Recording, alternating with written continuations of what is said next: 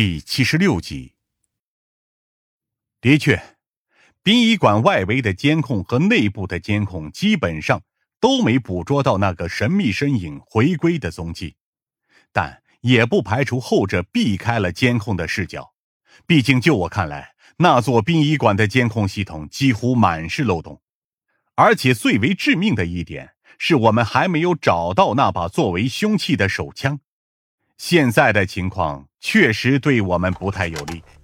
再给你一些时间，好好回想一下。疯子点了点头，旋即和我一起离开了审讯室，而陆博云则端正的坐在那里，几乎毫无惧意。这可就有些棘手了。疯子揉着眉头。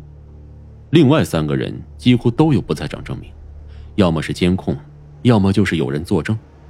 唯一空缺了人证的。只有陆博云一个，但是我们也没有现场证据进行进一步定他的罪呀。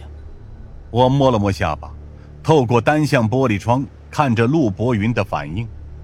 我们只能暂时拘押他二十四个小时，时间一过我们就得放人。你打算怎么做？疯子有些惊讶。我还打算问你呢。走到这一步，我是真的打光手牌了，无计可施，无计可施啊。他叹着气坐到了一边，开始陷入徒劳的沉思。我则深吸了一口气，在短暂的思考之后，再度进入了审讯室。张警官，他礼貌地对我点头。我希望你们能够尽快让我离开这里。我们殡仪馆的人手本来就不足，停尸间的事情更是少有人去做。我如果继续缺席，工作上会出很多问题。我直接坐到了他的对面。放心，我们不会关您很久的。在此之前，我还想问您一些事情。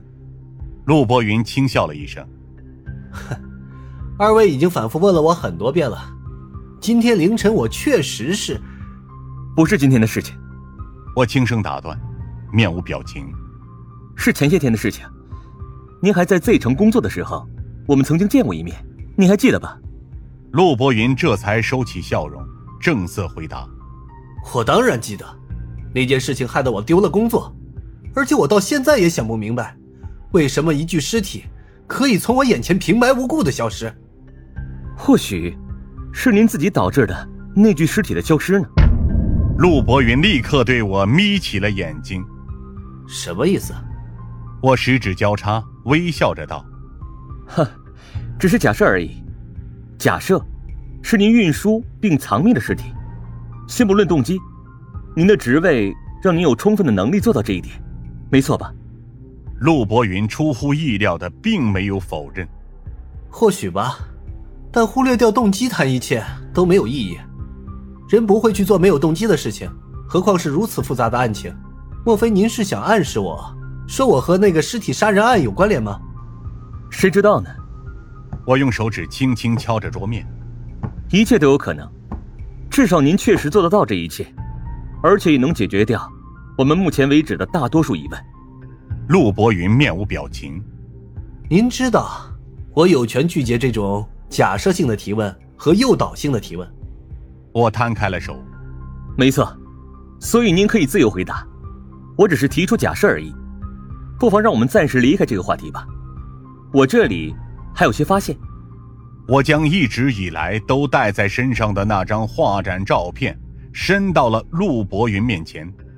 您之前见过这张照片吗？没有，我从未见过。那想必这上面的人你也不知道了。我收回照片，打量着上面的人影。我们目前为止的案情调查，将一切源头都锁定在了这个画展当中。您对艺术有兴趣吗？陆博云的视线当中。多出了一丝怀疑和不解，他不明白我为什么会给他讲述这些东西。我没有多大的兴趣，我平时的日常生活基本上都要我和尸体打交道。那可真是可惜。